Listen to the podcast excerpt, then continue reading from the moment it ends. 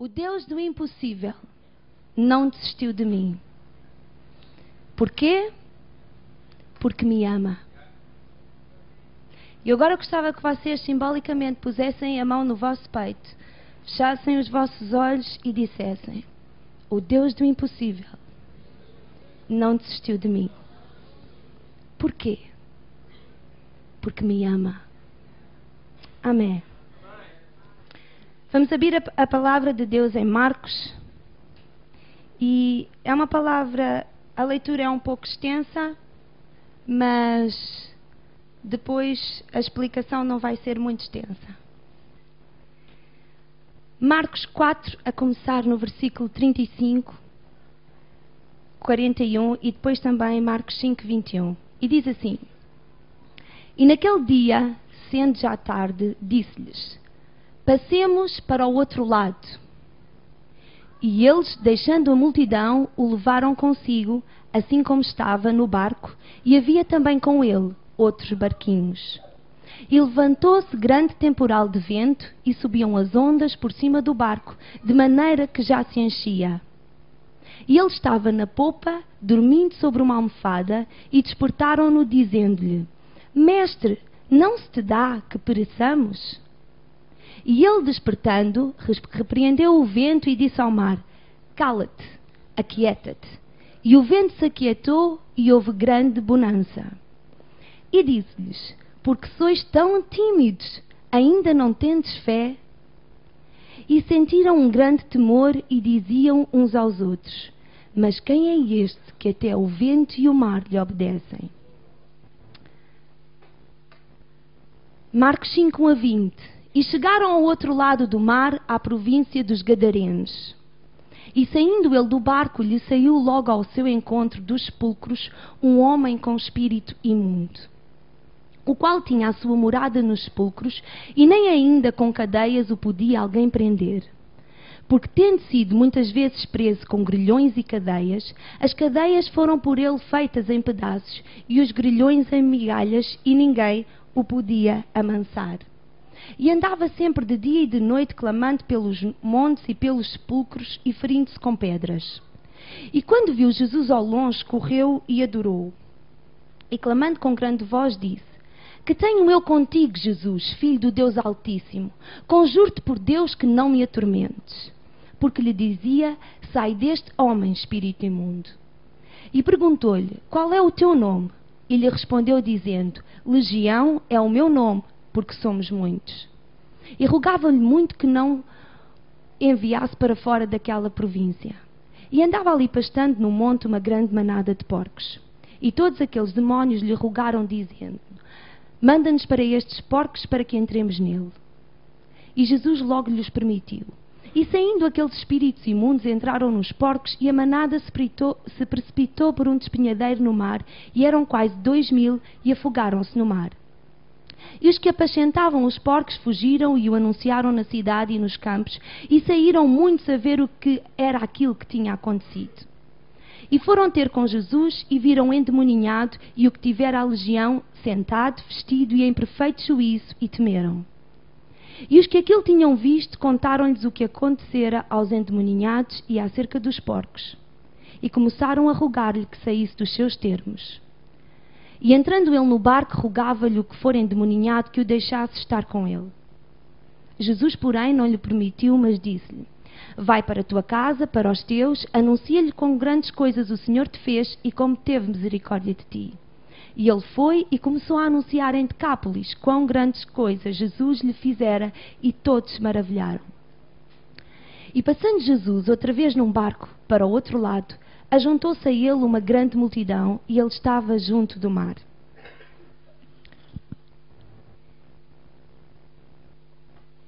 Marcos 4,35 diz: E naquele dia, sendo já tarde, disse-lhes: Passemos para a outra banda. Jesus tinha estado com os discípulos e com as multidões que os seguiam, e era tarde, era muito tarde. Há muito tempo que eles estavam a ministrar às pessoas, e então Jesus disse: Vamos passar para a outra banda de lá, vamos no barco. E depois de um dia árduo, depois de estarem há muito tempo a ministrar, o normal é que todos estivessem cansados. E o suposto desta passagem para os barcos, para os discípulos, seria descanso. Os discípulos atravessaram o mar de um lado ao outro a pensar que iam descansar. E quando eles entram no barco e estão no, e estão no barco, Jesus deita-se e adormece.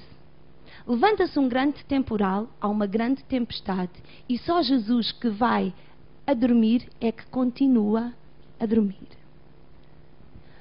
Os discípulos chegam ao pé dele e dizem assim: Ó oh Jesus, tu não estás a ver o que é que está a acontecer?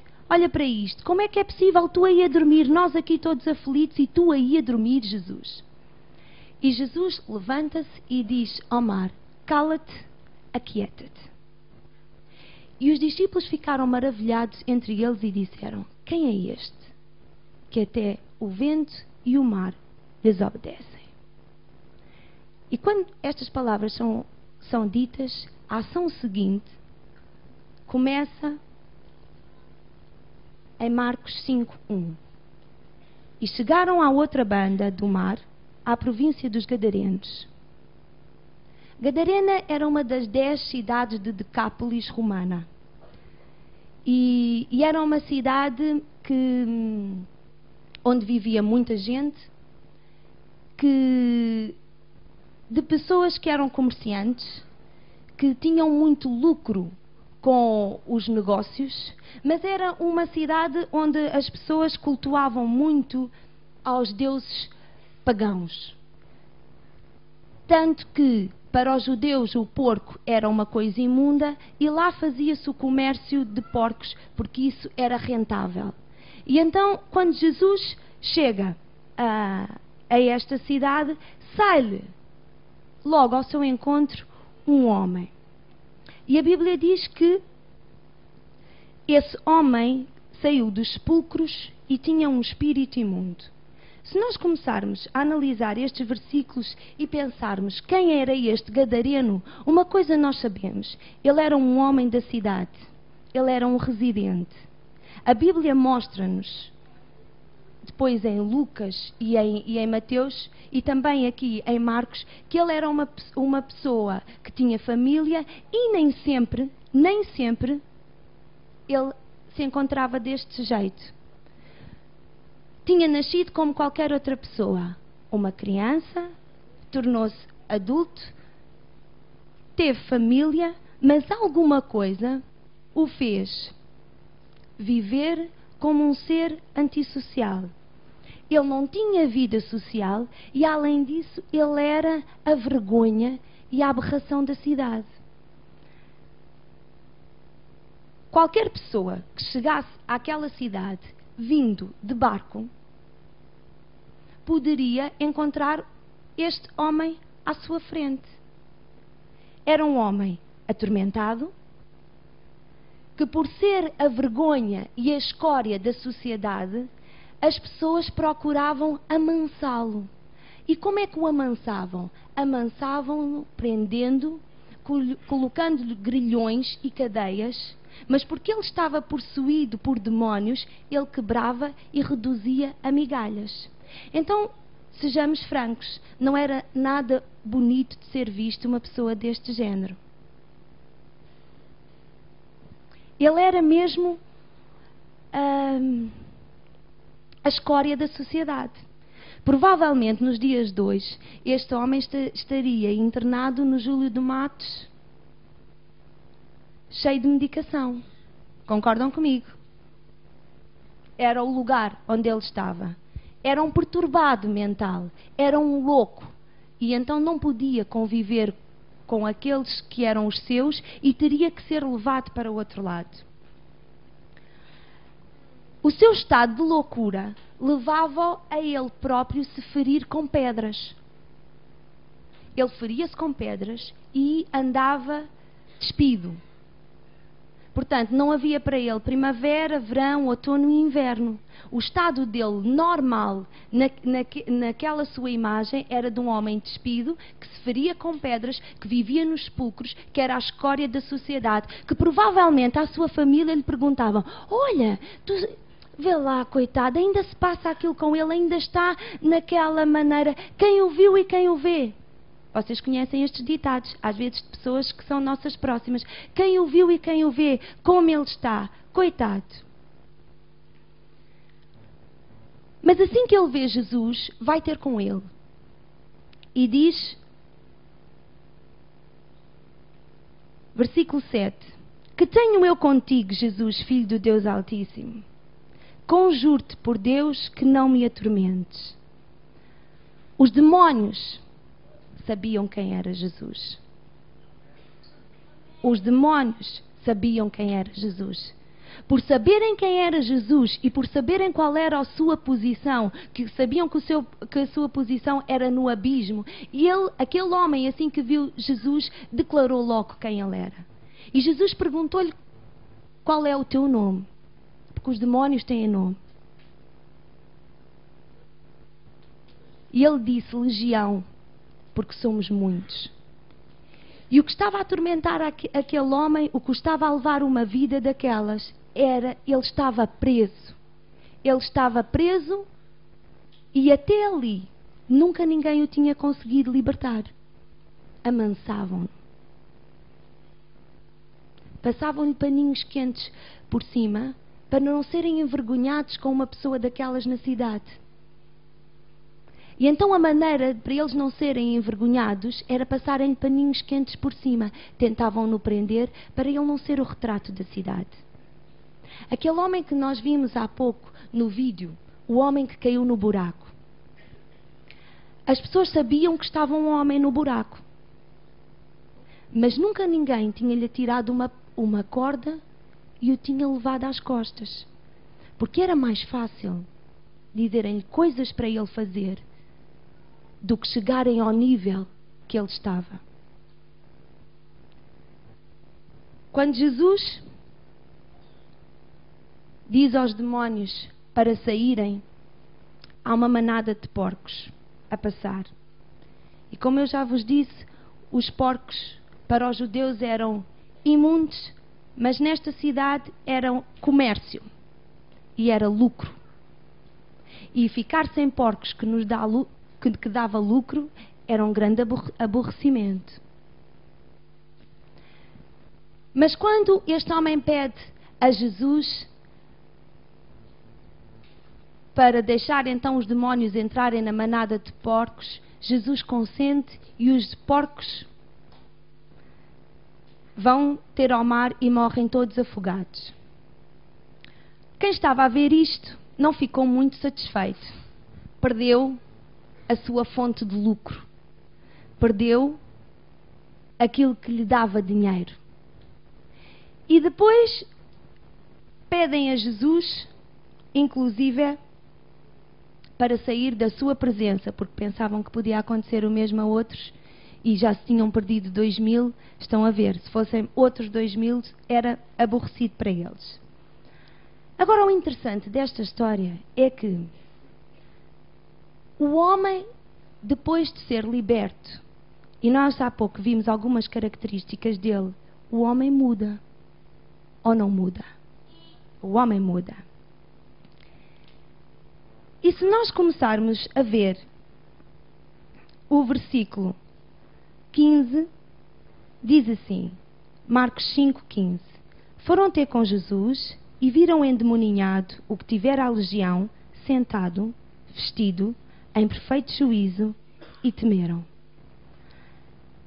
Alguém que não tinha vida social foi alguém que reconquistou o lugar na sociedade.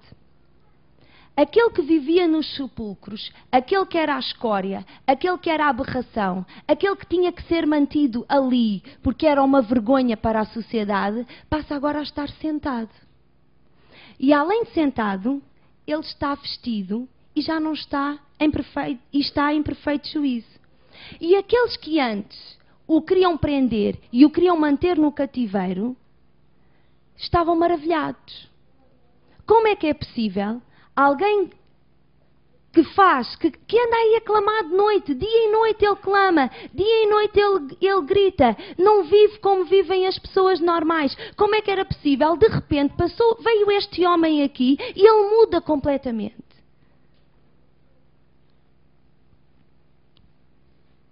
E eles começaram a anunciar: olha, aquele dos sepulcros agora está sentado e está vestido. E as pessoas começaram a ir, começaram a ver o que se estava a passar. O louco já vivia em perfeito juízo. A Bíblia diz, em Marcos 5, 19, 18, que entrando Jesus no barco, rogava-lhe o que for endemoninhado que o deixasse estar com ele. Este homem, que não tinha rumo, perdido para todo o sempre, que agora estava no seu perfeito juízo, encontrou uma razão de viver.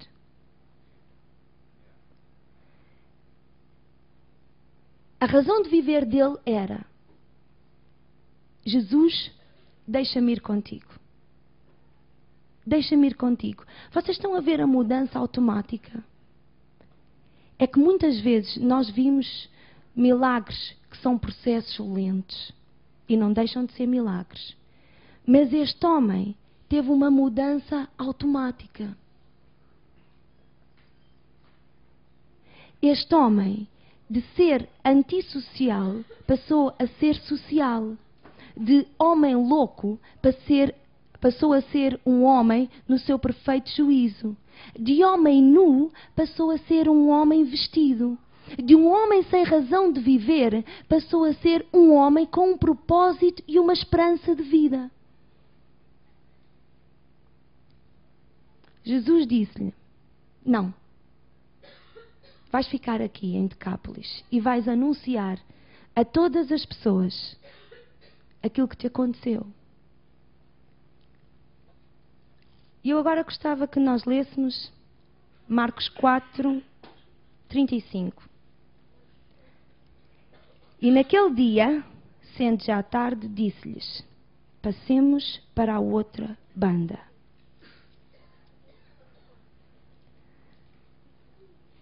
Marcos 5, 1 E chegaram à outra banda do mar, à província dos Gadarenos.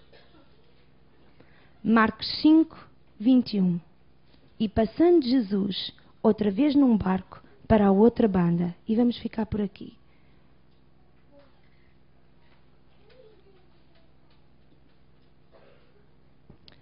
Jesus fez três viagens de barco.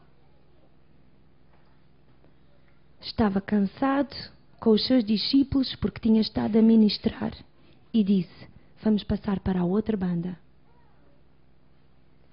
Chega a outra banda, aparece-lhe um homem endemoninhado.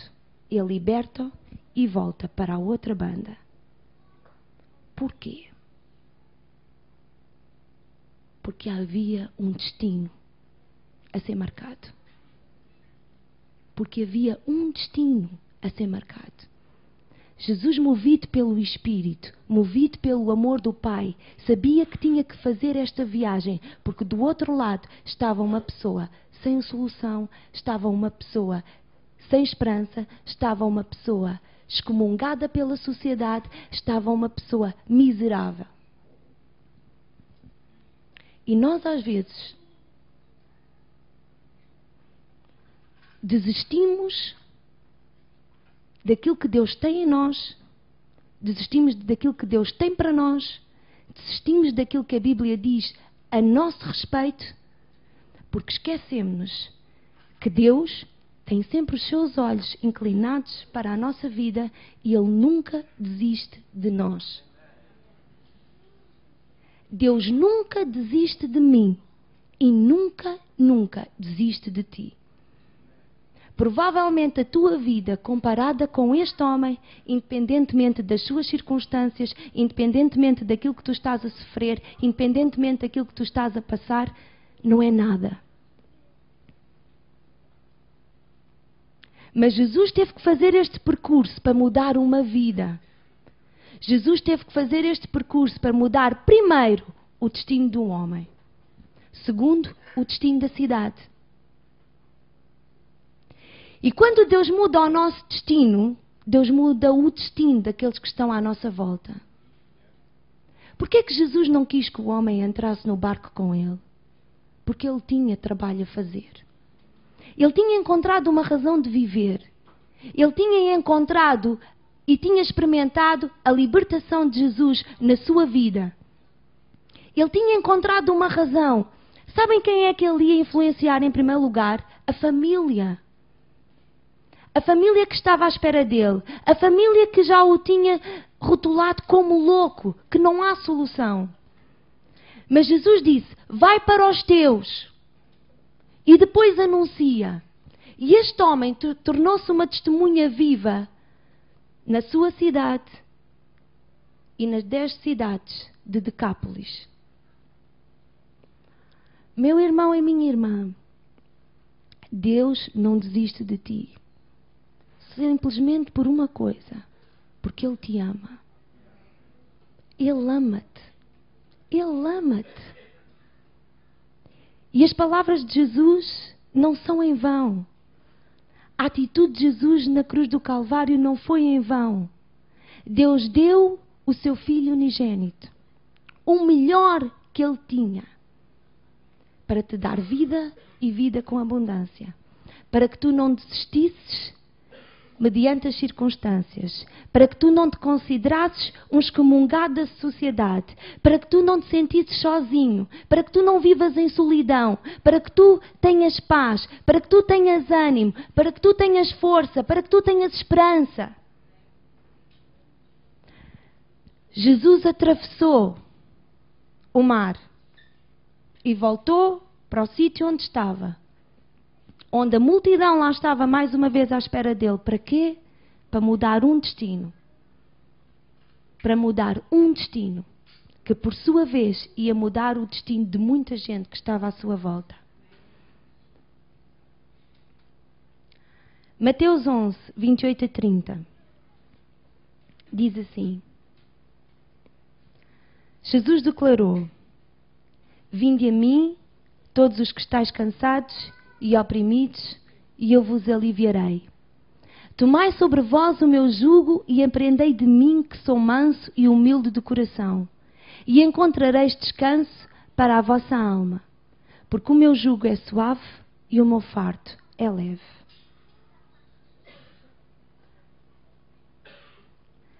Lucas 18, 27 Mas ele respondeu: as coisas que são impossíveis aos homens são possíveis a Deus.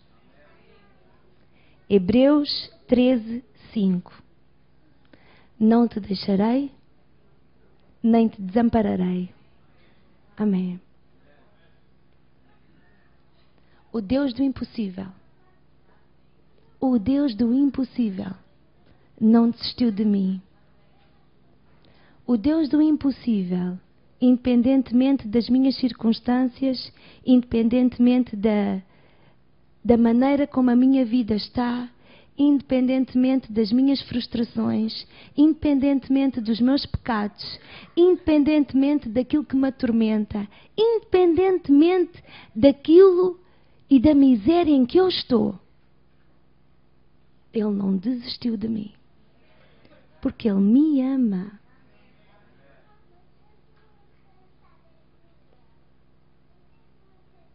O teu destino é mudado. Porque Deus assim quer. Se tu o permitires.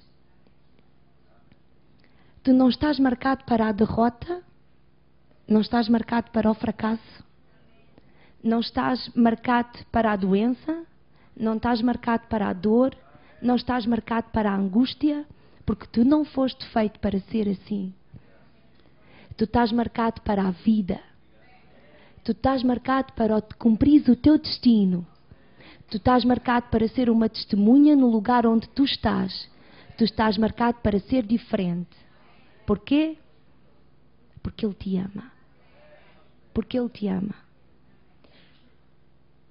E muitas vezes nós vimos ao culto da festa ágape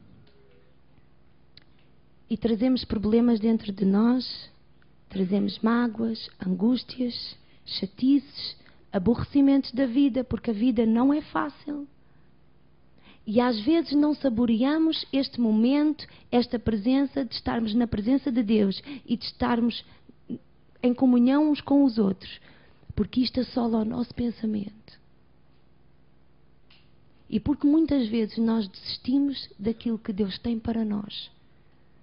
Porque estamos cansados, fartos de lutar, fartos das circunstâncias serem as mesmas, fartos das barreiras que se põem à nossa frente não nos ajudarem.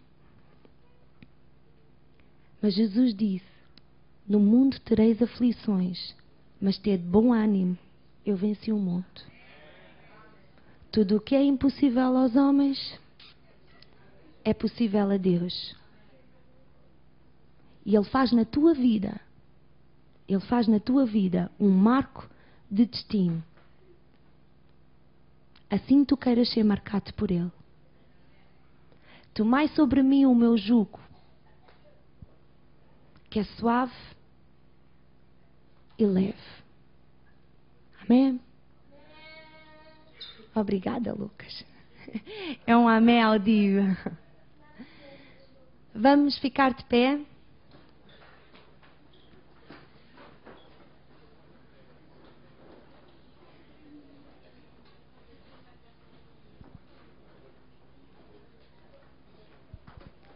E nesta manhã eu gostaria de saber se há alguém que,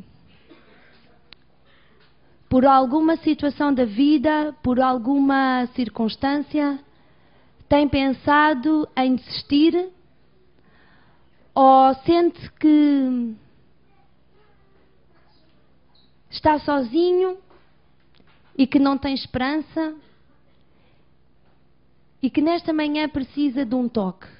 Jesus na sua vida. Eu quero saber se há alguém no nosso meio que se sente desta maneira e precisa de um toque. O Deus do impossível não desistiu de ti.